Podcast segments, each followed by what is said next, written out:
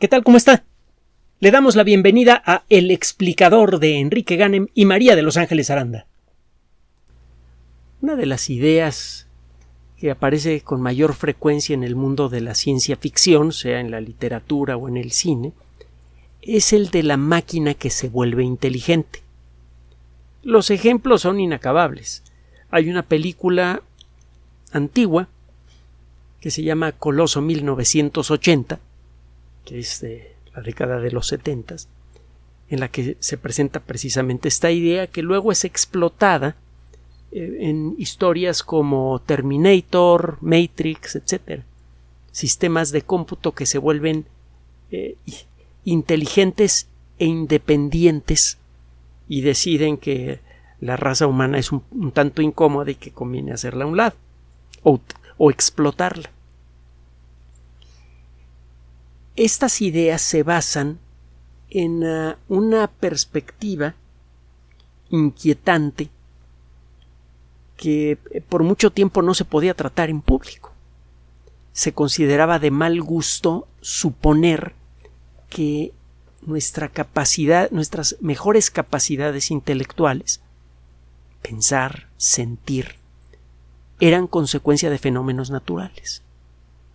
Siempre hemos querido pintar una rayita entre nosotros y la naturaleza. Al principio nos parecía natural. Muchas perspectivas filosóficas, por ejemplo la perspectiva aristotélica, se basaban de manera explícita en la superioridad no solamente intelectual, sino incluso espiritual de la condición humana que había algo fundamentalmente diferente entre el espíritu humano y el resto de la naturaleza, y que el resto de la naturaleza estaba destinada a servir al individuo humano, y por eso el, individuo tenía que estar en el centro del universo. Una perspectiva que se volvió extrañamente paradójica en eh, la Europa medieval y al principio del Renacimiento, porque al mismo tiempo el ser humano tenía un lugar especial en el universo y ocupaba el centro, y ese centro era un lugar de castigo. Es un lugar en donde ocurre la podredumbre, la enfermedad, lo malo. Es el castigo por habernos rebelado contra la divinidad y haber comido manzanas cuando no debíamos. Bueno, en el suponer que la condición humana forma parte del entorno natural, que es un fenómeno natural, era tan impensable y tan dolorosa que usted bien podría fácilmente parar en la cárcel o en un lugar peor si la expresaba con suficiente claridad, incluso en el siglo XIX. Es eh, precisamente este, este asunto el que inquietó más a Darwin y el que lo retrasó más de 20 años en la publicación de su libro. Él sabía que inevitablemente al hablar de la selección natural, y a pesar de que nada más dedicó literalmente un par de renglones al asunto del ser humano en el libro más, eh, que lo hizo famoso, él sabía que todo el mundo que leyera su libro iba automáticamente a sacar en conclusión de que el ser humano viene de las bestias y que sigue siendo una de ellas. Y a veces basta con ver los noticiarios para darse cuenta que estaban en lo correcto. Bueno, el caso es que Darwin sabía que esto iba a causar un revuelo espantoso en la eh, Inglaterra victoriana, en donde eh, la idea del ser humano civilizado se tenía prácticamente endiosada. El ser humano civilizado, obviamente inglés, el epítome de la civilización, era lo más cercano a la divinidad que podía existir en este mundo corrupto. Y el revelar que la condición humana, no solamente en lo que a nuestro cuerpo se refiere, sino también en lo que a nuestro intelecto eh, eh, involucra, eh, se consideraba más que blasfemo, era un ataque a la esencia de la humanidad. Con el paso de los años empezamos a reconocer, aunque fuera de manera implícita, la naturalidad de la condición humana. Cuando empezamos a reconocer patrones de comportamiento humanoides en algunos animales, por ejemplo en chimpancés, cuando algunos investigadores empezaron a reportar por ejemplo, que los chimpancés y los bonobos celebran funerales o celebran uniones. Poco a poco nos empezamos a acostumbrar a la idea de que el pensamiento, el sentimiento, la inteligencia, todos esos elementos son a final de cuentas fenómenos naturales. Durante mucho tiempo pensamos que, bueno, ok, es un fenómeno natural la inteligencia, pero es tan complejo que nunca vamos a poder reproducir. En ese sentido, eh, es intocable por la ciencia. Y en ese sentido es todavía distinguible del resto de la naturaleza. De alguna manera todavía hacíamos un distingo entre la naturaleza y lo divino. Si alguna virtud tiene la ciencia es que ha revelado que no existe esa diferencia. Pero bueno, es otro rollo. El caso es que mm, si usted revisa la literatura de ciencia ficción de la década de los 50 y 60, va a empezar a encontrar esta idea de manera explícita, que la inteligencia es un fenómeno natural. Incluso aparece en algunas eh, presentaciones muy sencillas del concepto de la ciencia ficción, por ejemplo en las series de televisión de la década de los 60, donde hay máquinas inteligentes, el robot de perdidos en el espacio, muchos de los de los capítulos de Star Trek tenían que ver con computadoras inteligentes. Esta película que le acabo de mencionar que era bastante más sustancial y bastante más inquietante que Star Trek eh, eh, eh, se llama en inglés The Forbin Project. Forbin con B grande. Alguna vez la mencionamos. Y hasta hace poco aparecía en YouTube, pero creo que ella fue retirada por, por cuestiones de derechos de autor, pero aparecerá en algún lado. The Forbin Project, una película que bien vale la pena ver. Bueno, el caso es que de entonces para qué encuentra usted muchas instancias en donde se reconoce que la inteligencia es un fenómeno natural.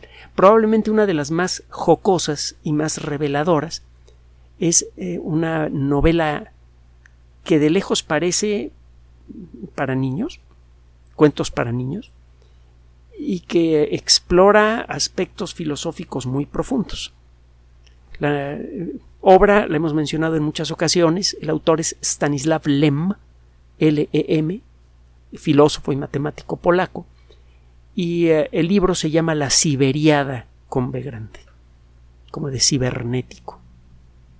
En una de las fábulas, uno de los protagonistas son dos robots inteligentes que viajan por el universo haciendo cosas, tratando de hacer el bien con sus, con sus trabajos técnicos. Uno de ellos tiene un conflicto con un rey que no le quiere pagar y entonces en un frasco y utilizando todo su talento mete unos cuantos condensadores, resistencias y otras cosas más, un poco de agua, algo de electrolito, sacude el frasco y entonces ya tiene un eh, pequeño jurisconsulto electrónico con el que al que le plantea su caso. Y eh, el, jurisconsulto le dice no pues es que tú le prometiste al rey que le ibas a dar esto y no se lo diste el rey tiene la razón y es eh, el autor de este de este sistema de inteligencia artificial instantáneo se enoja tanto que vacía el contenido del frasco antes que el abogado pudiera objetar, eh, pudiera levantar una objeción. Eh, la idea de que mm, si usted toma elementos sencillos y los encadena de la manera apropiada, pueden presentar un comportamiento inteligente, ya existía no solamente en la mente de los autores de ciencia ficción, sino en investigadores. La computación comenzó a convertirse en un tema de investigación, en una disciplina tecnológica avanzada con características muy peculiares. A veces es una ciencia dura, una ciencia básica que explora principios básicos también del universo, y en otras ocasiones es una tecnología aplicada. Es una ciencia aplicada, perdón, es una tecnología. Bueno, eh, la computación comenzó a surgir en la década de los 60 porque por esas fechas comenzaron a aparecer las computadoras eh, electrónicas más o menos abundantes. Empezaron a aparecer suficientes computadoras en ambientes eh, académicos como para que se hiciera investigación con ellas. Y por esas fechas se comenzó a crear el concepto de lo que ahora llamamos inteligencia artificial. Y de entonces para acá la inteligencia artificial poco a poco se ha ido ganando ese nombre tan grandioso. Durante un buen tiempo, durante la era oscura de la inteligencia artificial, nada pasó. Los sistemas de inteligencia artificial podían resolver algunos problemas más o menos elaborados, muy particulares, pero nada más. No podían aprender, no podían resolver algunas cosas que para nosotros son muy obvias.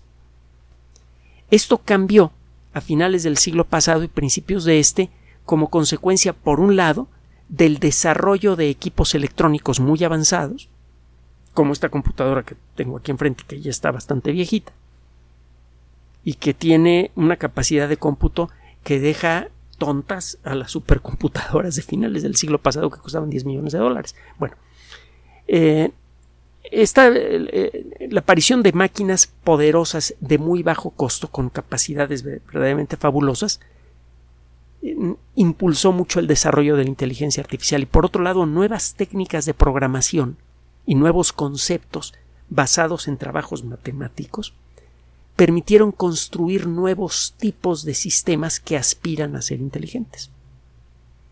Hay varios estilos de sistemas de cómputo en el mundo de la inteligencia artificial. Están, por ejemplo, los sistemas expertos que se dedican a resolver un problema específico, por ejemplo, cómo diagnosticar enfermedades pulmonares.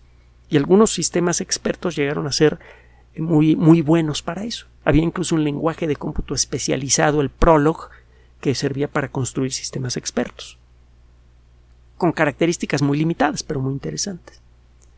Tuvo el gusto de dirigir tesis sobre, sobre eh, inteligencia artificial con sistemas hechos en Prolog que llegaron a funcionar muy bien, por cierto.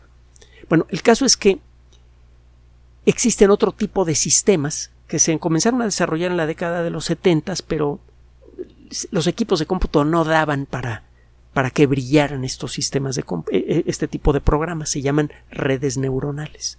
Las redes neuronales simulan el comportamiento que creemos que tienen las neuronas. Las neuronas, cuando están engarzadas entre sí y cuando respetan ciertas reglas, pueden crear un patrón de pulsos electroquímicos en el cerebro o eléctricos en, en los sistemas eh, de cómputo que se van ajustando a las circunstancias de la información que reciben. En pocas palabras, en palabras más claras, las redes neuronales pueden aprender.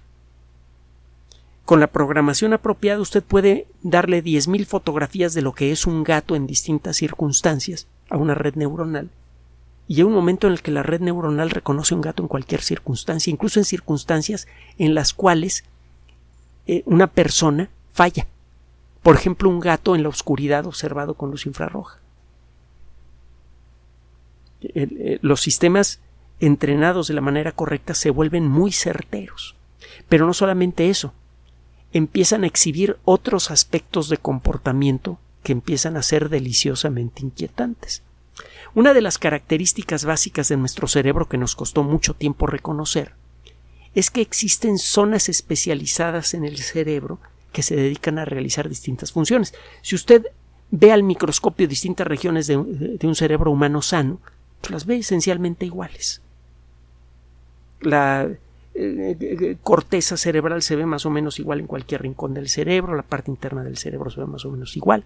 Sin embargo, hay zonas del cerebro, y de esto se dudó por mucho tiempo, unas discusiones espantosas, pero la evidencia es muy, muy amplia. Hay regiones del cerebro que se dedican a controlar, por ejemplo, la palabra hablada. Hay una región que se llama el área de Broca, en honor a Paul Broca, uno de los grandes estudiosos del cerebro en el siglo XIX. Y hay un excelente libro de Carl Sagan que aunque es viejito es excelente, vale la pena leer. Cualquier obra de Sagan vale la pena leer. Hay uno que se llama El cerebro de Broca. Búsquelo. Busque los libros de Sagan, pues. Pero busque ese en particular porque tiene que ver con esto que le estoy platicando. El caso es que hay regiones del cerebro que están dedicadas a ciertas funciones. Por ejemplo, hay un área del cerebro que se llama el área de Broca que tiene que ver con la construcción de la palabra hablada. Y que fue lo que inspira el libro de, Sagan, porque hay un momento en el que sostiene el cerebro de Broca, que lo donó para, para hacer investigaciones científicas a su muerte, y dice pues que estoy tocando el área de Broca del cerebro de Broca, y a partir de eso eh, saca una serie de, de reflexiones muy atractivas, muy interesantes. Bueno, pues resulta que estas zonas se especializan no porque cambien las neuronas, sino por la forma en la que están interconectadas. Al cambiar las conexiones, un grupo de neuronas empieza a exhibir un comportamiento diferente. Bueno, este grupo de investigación del que le voy a hablar ahora, que incluye investigadores del Instituto Tecnológico de Massachusetts y del Instituto Zuckerman para eh, estudiar el comportamiento, el cerebro y la mente, se llama Zuckerman Mind, Brain and Behavior Institute, está relacionado con la Universidad de Columbia en los Estados Unidos. Este grupo de investigación, que por cierto incluye inicialmente al Instituto Tecnológico de Massachusetts, que es en donde se estableció el primer laboratorio de inteligencia artificial, y fue allí en donde esta disciplina cobró su nombre. En buena medida como consecuencia del trabajo de un caballero, Marvin Minsky, que es mencionado por Arthur C. Clarke en 2001 Odisea del Espacio, donde sea una computadora inteligente que se vuelve loca. Más bien que la vuelven loca. Así somos los seres humanos. Enloquecemos a todo lo que tocamos. Bueno, el caso es que estos investigadores construyen una red neuronal avanzada que es capaz de distinguir imágenes, como la que le mencioné de los gatos. Y se pone a estudiar exactamente cómo está funcionando esa red neuronal. Y encuentra este grupo de investigación que la red neuronal está empezando a segregar su trabajo el proceso de reconocer caras de personas, que es lo que hacen muchas redes neuronales modernas en aeropuertos y lugares así. Por ejemplo, en el nuevo aeropuerto Felipe Ángeles y en otros aeropuertos avanzados del mundo.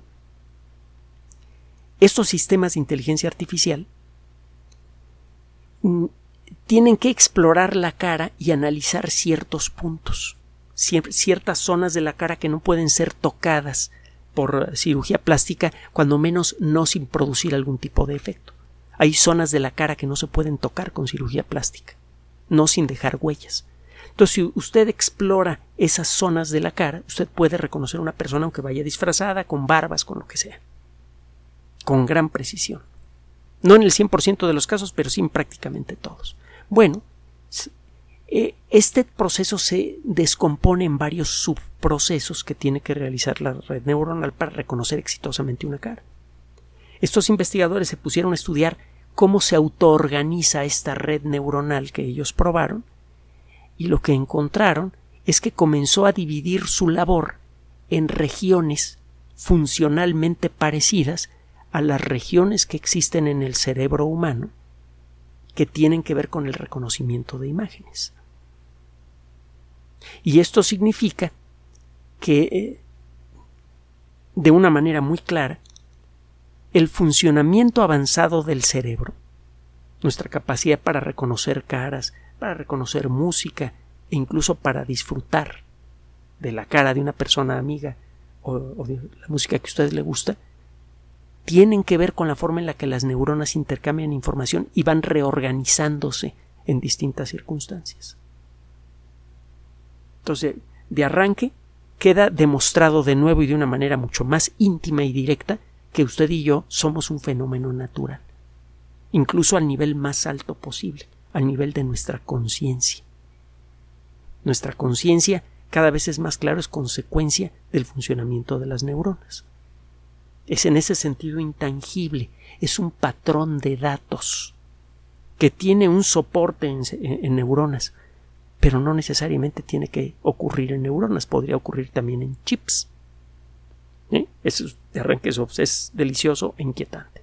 Y por otro lado, este trabajo lo que dice es que de manera natural una red electrónica simulada puede autoorganizarse también de manera normal, forma parte de su naturaleza.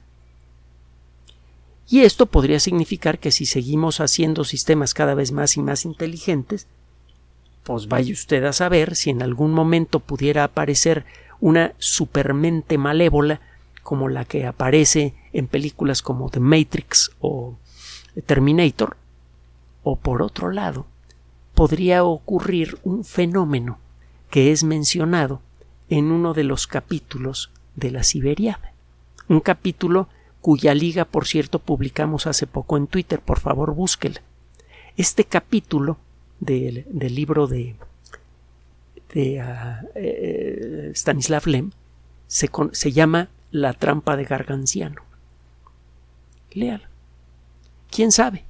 Probablemente si eh, las perspectivas de Lem, que eh, cuando menos parcialmente nosotros compartimos, si las perspectivas de Lem son correctas, y una inteligencia suficientemente grande es de naturaleza civil, decente, el seguir apilando chips e interconectándolos eventualmente podría ayudarnos a crear un sistema realmente inteligente que nos ayude a encontrar a nosotros la sabiduría que tanto nos hace falta en el mundo moderno.